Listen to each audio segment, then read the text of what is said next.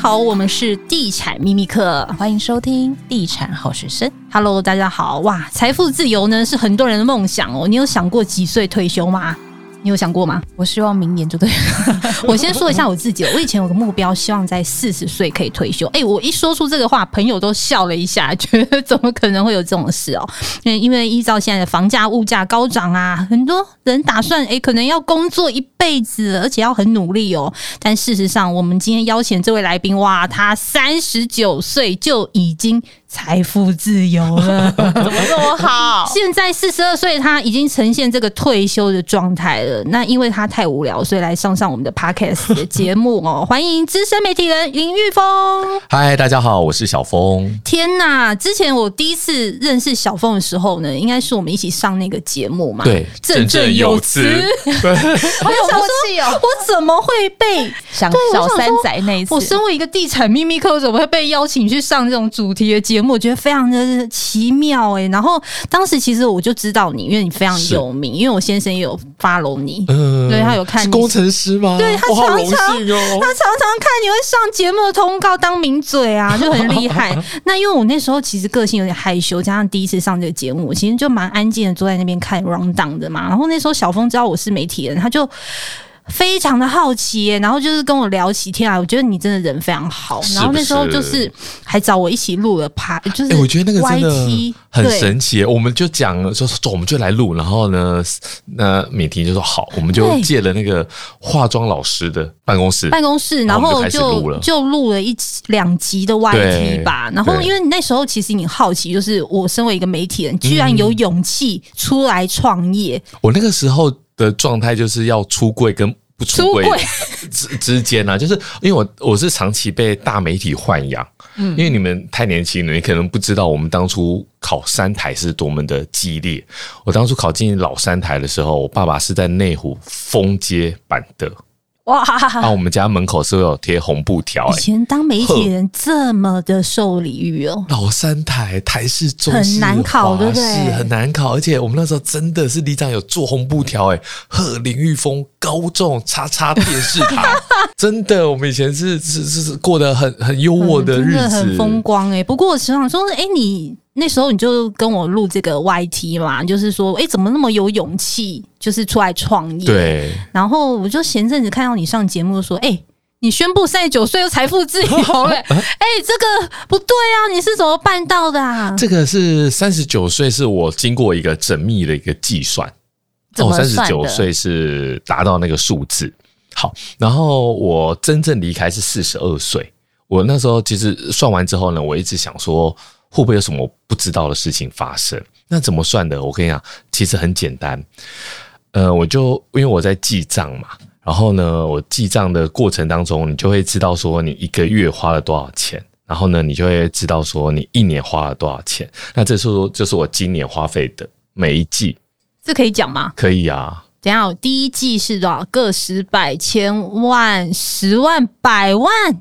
对，你怎么有办法一季花一百四十三万？对，第二季花一百零九万，第三季现在还没过完嘛？对，三十九万，哇，你花费很高哎、欸！哎、欸，可是你要看趋势，就是我是慢慢往下的，就是第一季都是大家会花费比较多，因为有过年。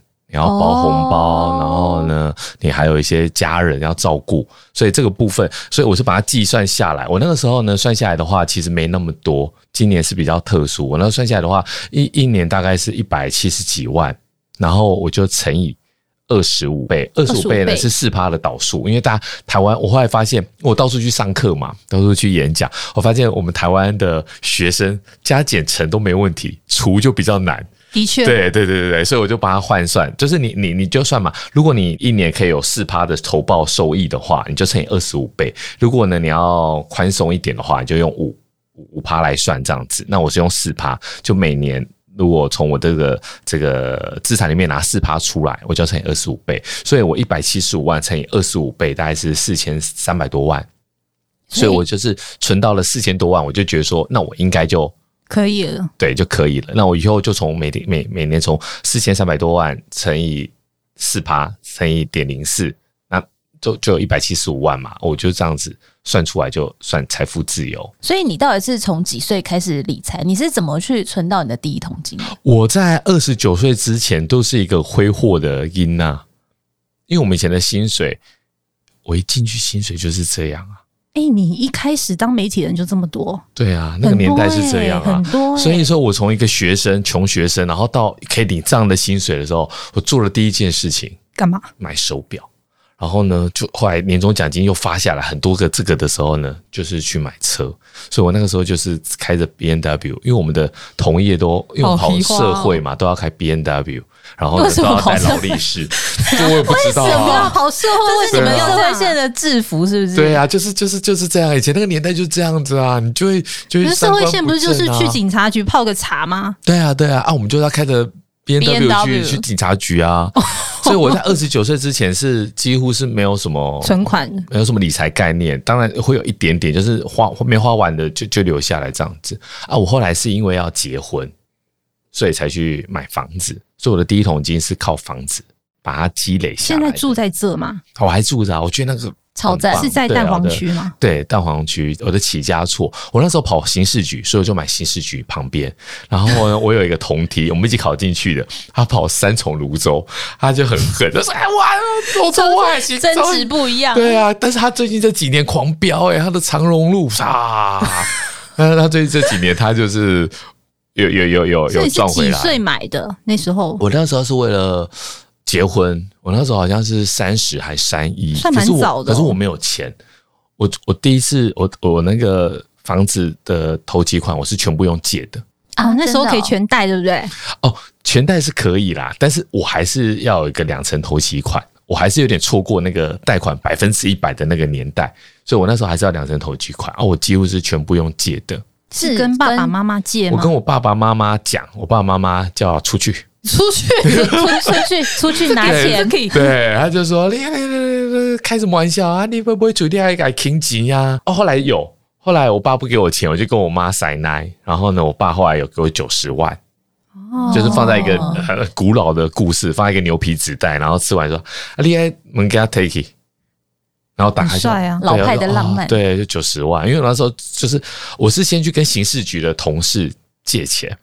刑事局同事会愿意借你钱吗？我有一个很好的一个同乡，然后呢，他是兄弟，对，然后我们算是我们的长辈，他就就是我，我就跟他讲说，对，我准备微处，我看大家，大家一定要用这个去洗大家别人的钱，不可以这样子教大家，因为因为我跟你讲，你被微处，打开龙给你赞助。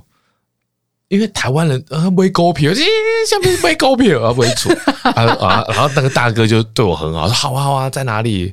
然后呢，我就带他去看，他说这个房子不错，采光又很好，又在局附近，然后觉得以后一定会增值，我就觉得很好，那我就开始喝茶嘛，喝一喝之后，我就开始看着远方，他问我什么都不回答，然后就想要想要落泪又落不下来，他说阿弟喜安诺，你是看偌嘴，我跟我看戏吧。他说：“你也厝遐贵哦，我无啊。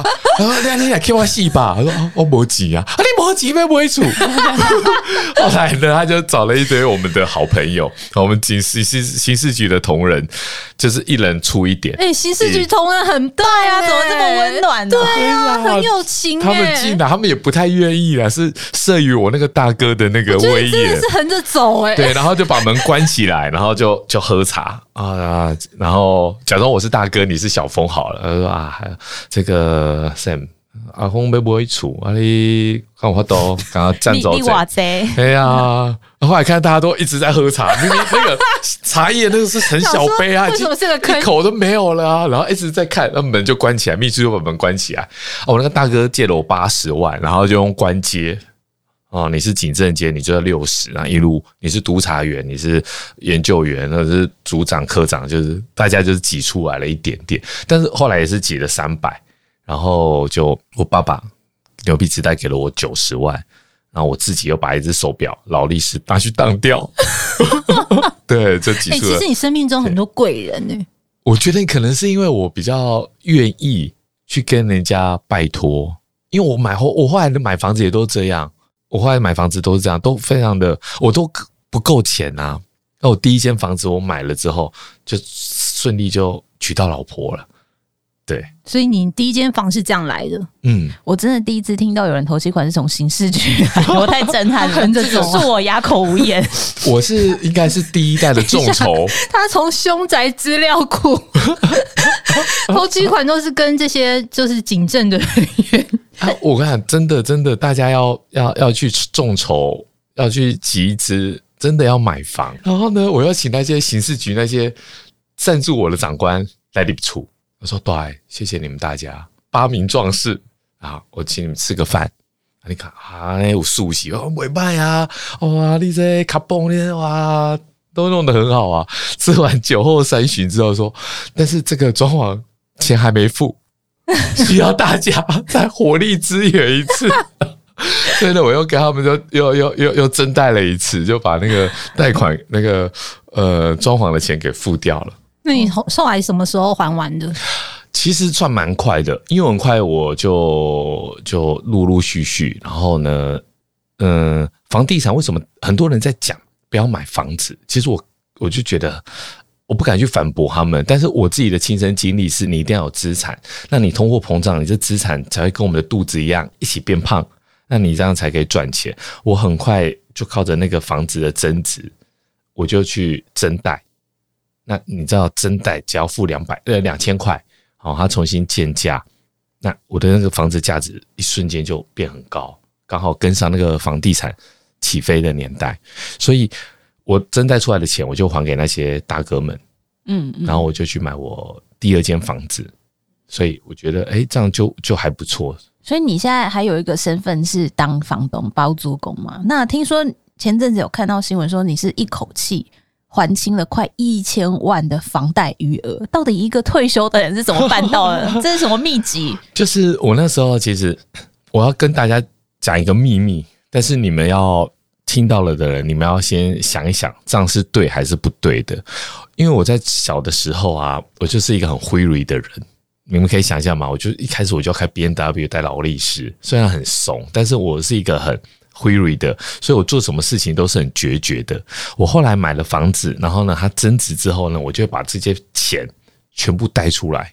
很多人是一直去还房贷，你是把它再贷出来？对，我我我也经历过那种一直还、一直还、一直还。那我很快就把它还完，还完之后呢，我就觉得有点空虚，有点寂寞。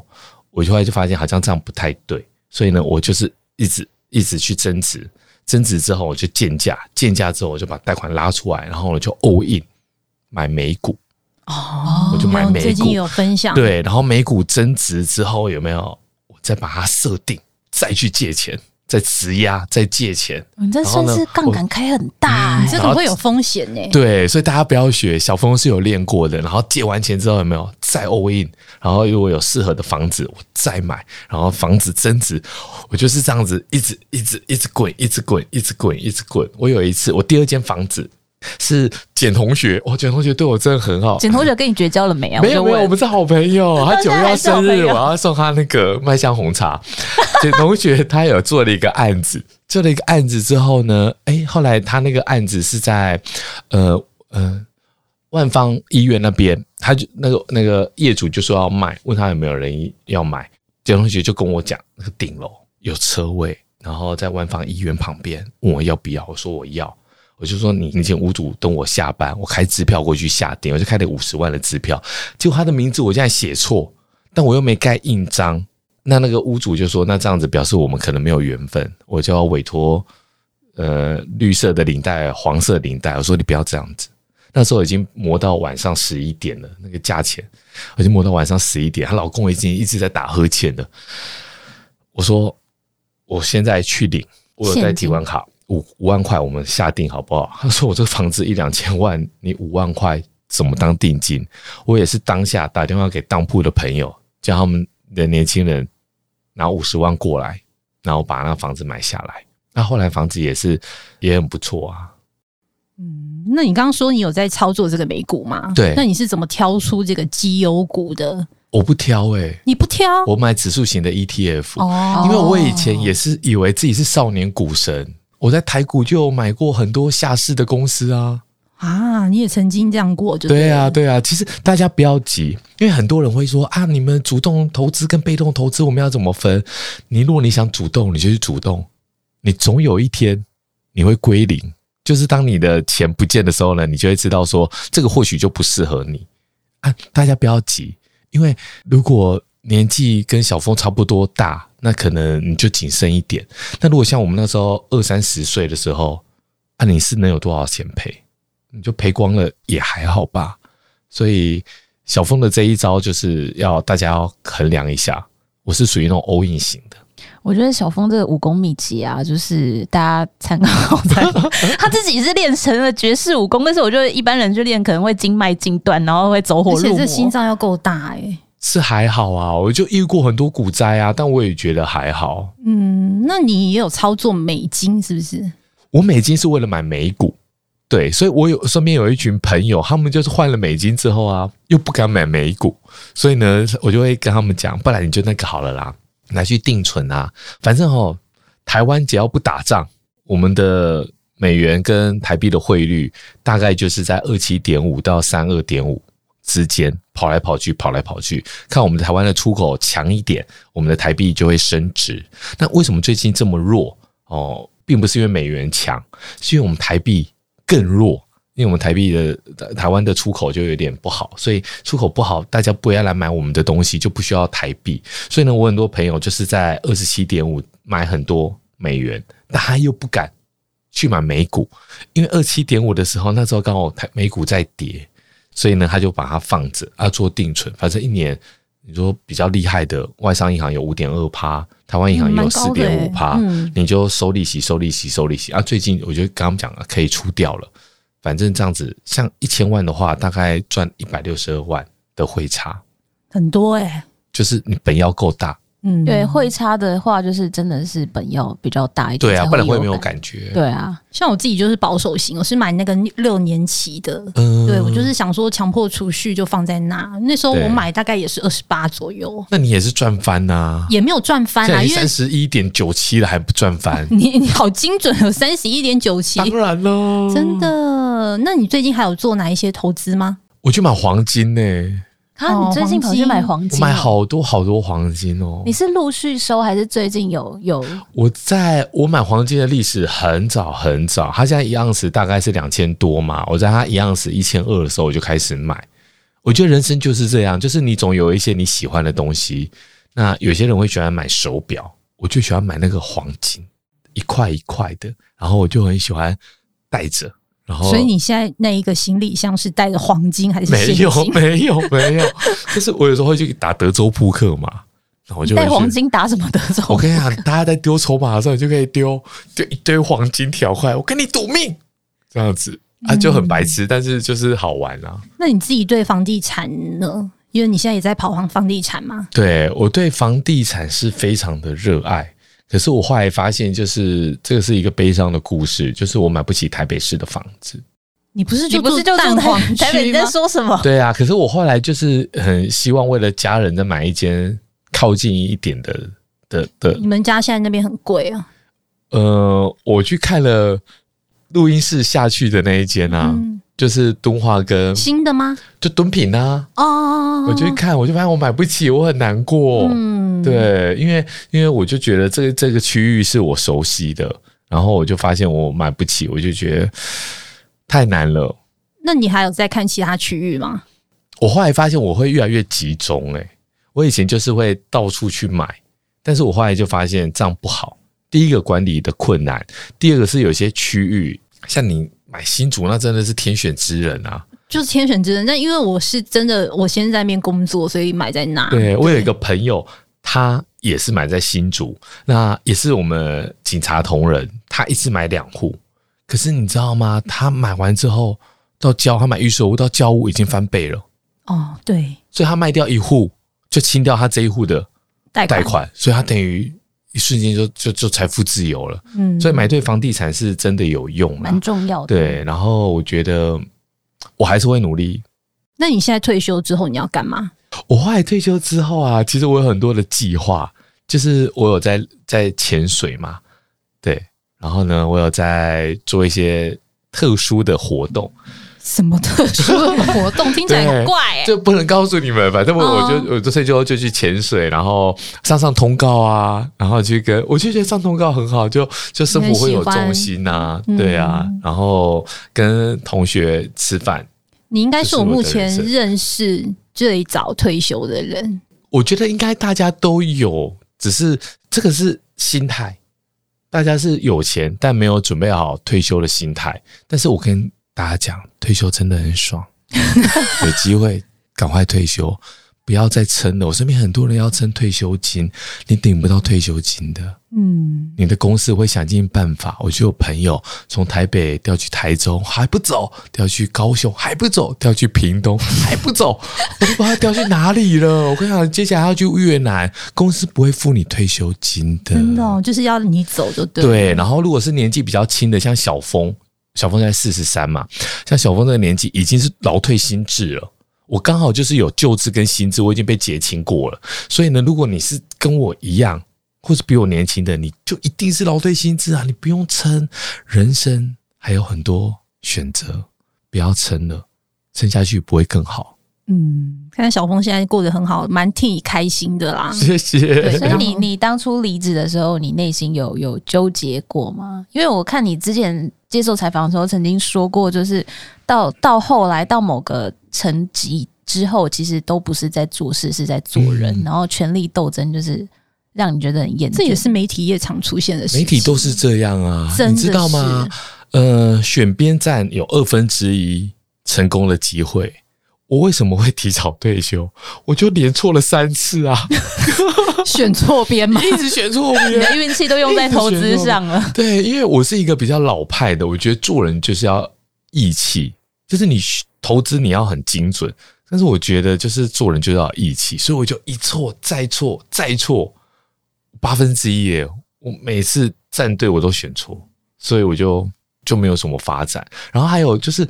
我那时候刚好在看《冰与火之歌》，我重看第四次，有一集我要跟大家分享，就是有一个那个 Dwarf，就是小小矮人，他那个时候就是打仗完全不行嘛，然后差点被打死，然后他的他的太太就跟他讲说：“我们离开离开这个城市，因为那叫 King's Landing，就是国王的地方。”然后他就说：“你不不适合打仗，你是个侏儒，你怎么打仗？”可是他就说：“可是我就是。”沉迷在权力游戏当中啊，我可以用我的权谋去对付他们。那当然，我还要做得很好。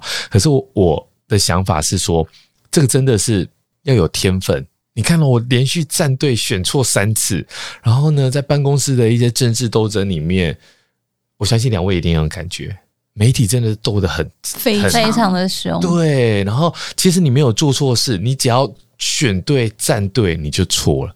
有些时候，甚至你的存在就是一种错误。真的，其实也是我真的很厌倦那个职场的文化，嗯、尤其我们这种个性，我们又不喜欢斗，我们就喜欢做事情。但是有时候就是会被扫到这个台风尾。对，然后呢，你真的不行。我那时候是因为当了主管，然后又倒台，然后我又当了主管，然后我又倒台。一般的人在媒体能当上主管已经不容易了，倒一次台已经不容易了。我竟然可以复活！我那时候女儿复活真的很厉害。我女儿就跟我，我我到新的公司的时候，我女儿就跟我说：“爸爸，你要张开眼睛做人。” 我说：“好，我会。”小孩几岁也太成熟了吧？对。然后我又倒台之后，开始说：“爸爸又倒了。”他就拍拍我。没关系，你还有机会。可是我已经四十了，我就想说算了，就就就这样吧。但是离开路更宽啦。很多的时候觉得这是心灵鸡汤，可是真的活下去没有那么难。我那时候要离职的时候，我跟我的女儿讲说，以后可能就是不会有太好的日子过，大家要坚强。啊，他们是反对啦，但是我还是 哦，这叫好是怎样？跑牌而已啊。对啊，就是就是，但后来也还好啦，真的就是没有你想象中的花费那么大，然后人生多很多时间。这样很好，嗯，而且你可以做你想做的事情。我觉得其实人的一生就是你可以追求你自己想完成的事情，我觉得是最重要的。重点是你有梦想啦。对对啊，好，这一集也非常谢谢小峰来上我们的频道。好，那下次再来玩啊。好哦，好哦，好，那我们就下次再见，拜拜，拜拜。